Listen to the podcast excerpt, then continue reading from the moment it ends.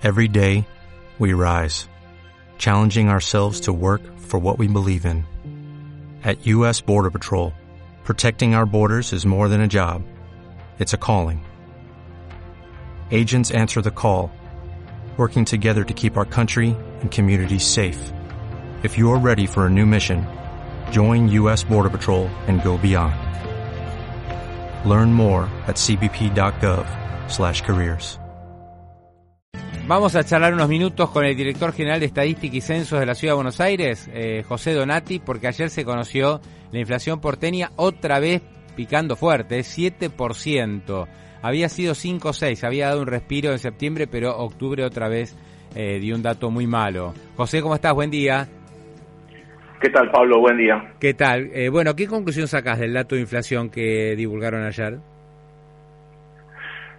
Es, eh, como decías vos, este, luego de un mes en el cual bueno, tampoco se puede festejar mucho 5,6. No, para nada. Pero en, un contexto en el cual la inflación está, está estacionada en claramente en un piso del 5% de piso, eh, tuvimos algunas cuestiones particulares que, hicieron que el índice de octubre eh, se ubicara en el 7%. Puntualmente, si miras un poco la las divisiones, que digamos, el desagregado del índice, vas a tener que hay un muy fuerte impacto de los gastos en educación y en salud. Sí, sí. Eh, eh, eh la, la suba de 13% en educación tiene que ver con el aumento de los colegios privados, la cuota. Claro, claro, claro, claro. Tenés este ese ese factor, la suba en la cuota de los colegios, hizo que la división de educación de, una educación mensual de 13, 4%. También pasó lo mismo con las cuotas de las prepagas, que tienen como una, una serie de aumentos este, mensuales o bimestrales, que también te llevó salud a casi el 9%. También en, ese rubro tenés, eh, observamos eh, subas en los medicamentos. Y luego, bueno, alimentos en, el promedio, el 7%. Eh, el resto de las divisiones están dentro del promedio. pero, alimentos y bebidas no afloja, ¿eh? Es decir, este, a pesar de que las uvas son muy fuertes, acumuladas en el año, y creo que es lo más preocupante de todo, porque esto impacta directamente en la canasta alimentaria, en los niveles de pobreza, en el bolsillo directamente, ¿no? O sea, 7% fue la suba de rubro alimentos y bebidas. Sí, sucede que ya, recuerdo que lo hablamos eh, hace un tiempo cuando esto estaba empezando a, darse y habíamos hablado en aquel momento de de que nosotros observábamos el, tema de la, de la frecuencia de los aumentos y que habíamos empezado a observar como un aumento de lo que se llama la, inercia inflacionaria. Ya estamos ya como con ese proceso más más presente, como que tenemos una, inflación que ya está como, como, inercial, como le decimos los economistas, este, y, y está pasando esto. Nuestra perspectiva es que esto parecería que no, no va a tener un cambio significativo en el corto plazo ni en el mediano plazo. Mm. El incremento de la inflación en la ciudad, este 7%, ¿ayuda o sirve para proyectar lo que puede pasar con la inflación que mide el INDEC, que es a nivel nacional? Porque la ciudad tiene una participación dentro de ese índice, pero eh, digamos en, en, una proporción. Claro, el INDEC después, el INDEC mide la inflación nacional eh, y después dentro de su medición tiene un apartado que es la medición del, del AMBA, eh, integra la ciudad de Buenos Aires con el Gran Buenos Aires. Generalmente, si vos mirás nuestra medición con la que hace el INTEC, eh, vas a tener diferencias puntuales en algunos meses y si mirás el, en el largo plazo los índices este, tienden a confluir. Sí, sí, sí. sí, sí. Eh, si mirás mes por mes, eh, para, para mirar bien tenés que mirar la inflación de INDEC que mide para ambas, ¿no? que es la más ajustada en lo, en lo territorial, pero en el, mediano plazo los índices confluyen, o sea que desconozco cuál va a ser el valor de, INDEC, puede ser mayor o menor que este, pero te reitero, si mirás ambos índices en el largo plazo tienden a coincidir. Por ejemplo, el mes pasado ustedes dieron 5,6 y el INDEC dio 6,1, o sea, esto dio un poquito más alto la inflación a nivel nacional. Por ahí, en este caso, se me ocurre que podría ser al revés. Si que la inflación nacional queda un poquitito por debajo de la de ustedes. Sí, sí. También hay, hay que tener en cuenta que eh, nosotros ya eh, estamos usando la canasta 2017.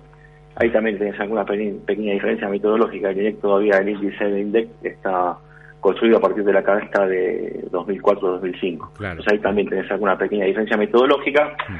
No obstante lo cual, bueno, puede ser que vos tengas alguna cuestión que tenga que ver con la composición del índice, pero reitero, este, ambos índices son robustos y, tienden a coincidir en el, tiempo. Mm.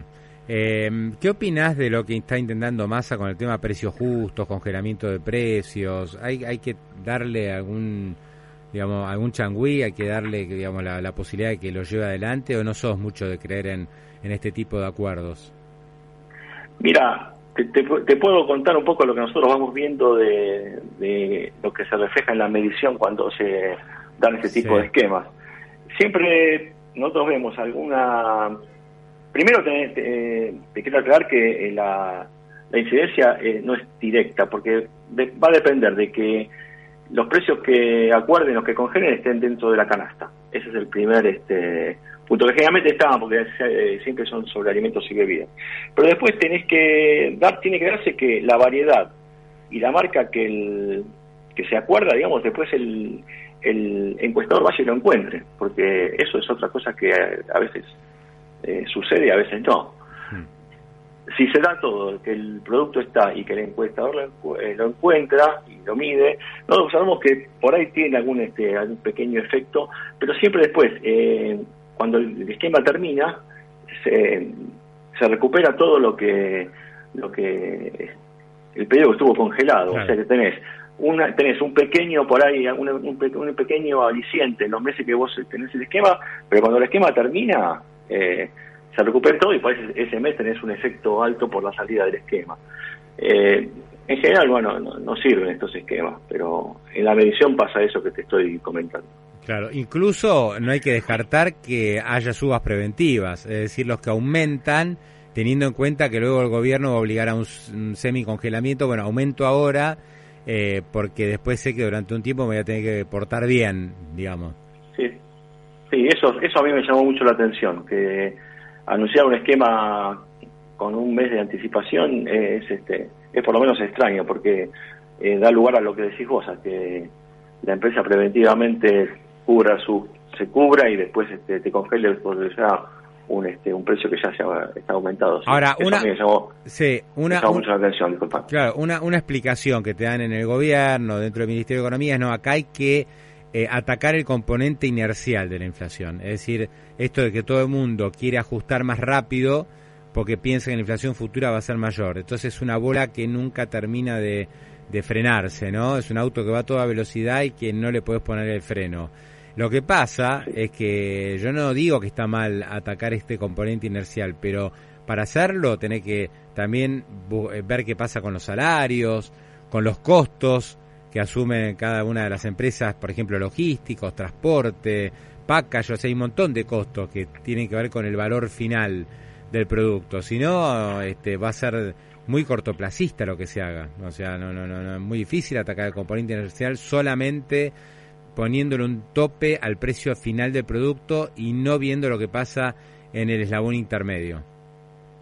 Sí, estoy de acuerdo con vos. Eh, claramente la inflación es una cuestión principalmente monetaria, pero cuando hay una segunda etapa, que es lo que hablábamos al principio de, la charla, que es cuando ya la inflación toma inercia propia, eh, que estamos en este proceso, y sí, eh, claramente hay que hay que frenar la inflación, pero eso requeriría un plan integral, hay que poner arriba de la mesa todas las variables, la monetaria, obviamente, que tiene que ver con el déficit, y también este, el resto de las cosas. Yo me acuerdo, eh, estaba estudiando en aquel momento, eh, año 85, cuando eh, se puso en vigencia del plan austral, una de las cuestiones más novedosas del plan era eso, justamente, que el desafío, no sé si te acordás. ¿Qué era el y todos los todos los contratos que estaban este, pactados a futuro desindexarlos que ya que ya claro exactamente que ya contenían un componente inflacionario implícito eh,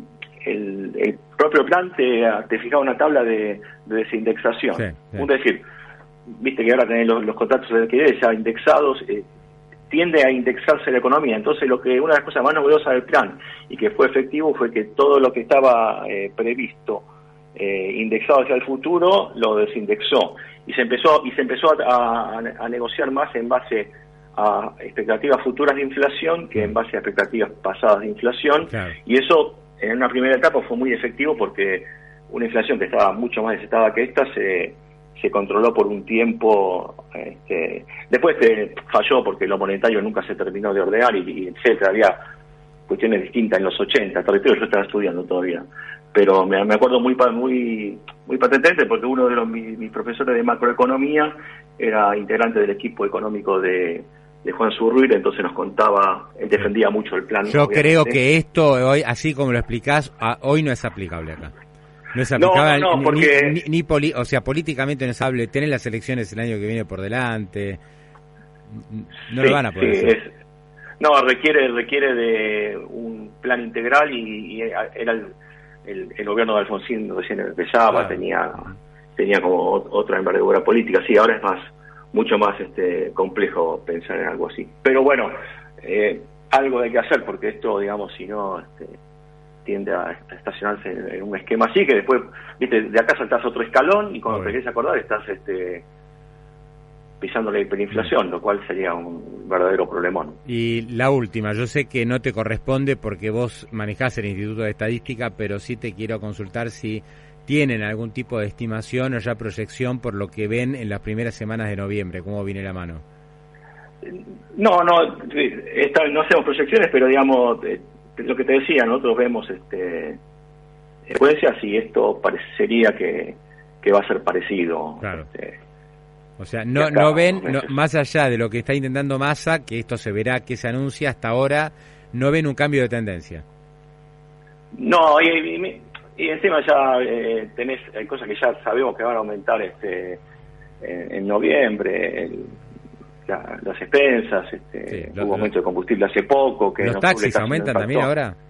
Aumentó, va a aumentar el taxi, o sea, ya tenés, yo ya tenés como un cronograma de cosas que sabés que van a que van a pasar que eh, sin siquiera tener eh, necesidad de tener la medición de las demás cosas, ya sabes que tenés un piso inflacionario que te indica que esto va a seguir siendo parecido, lamentablemente. José Donati, director general de Estadística y Censo de la Ciudad de Buenos Aires. Gran abrazo, gracias. ¿eh? Bueno, te mando un abrazo, que tengas buen día. Hasta luego. ¿No te encantaría tener 100 dólares extra en tu bolsillo? Haz que un experto bilingüe de TurboTax declare tus impuestos para el 31 de marzo y obtén 100 dólares de vuelta al instante. Porque no importa cuáles hayan sido tus logros del año pasado, TurboTax hace que cuenten. Obtén 100 dólares de vuelta y tus impuestos con 100% de precisión. Solo con Intuit TurboTax. Debes declarar para el 31 de marzo. Crédito solo aplicable al costo de la presentación federal con TurboTax Full Service. Oferta sujeta a cambios o cancelación en cualquier momento.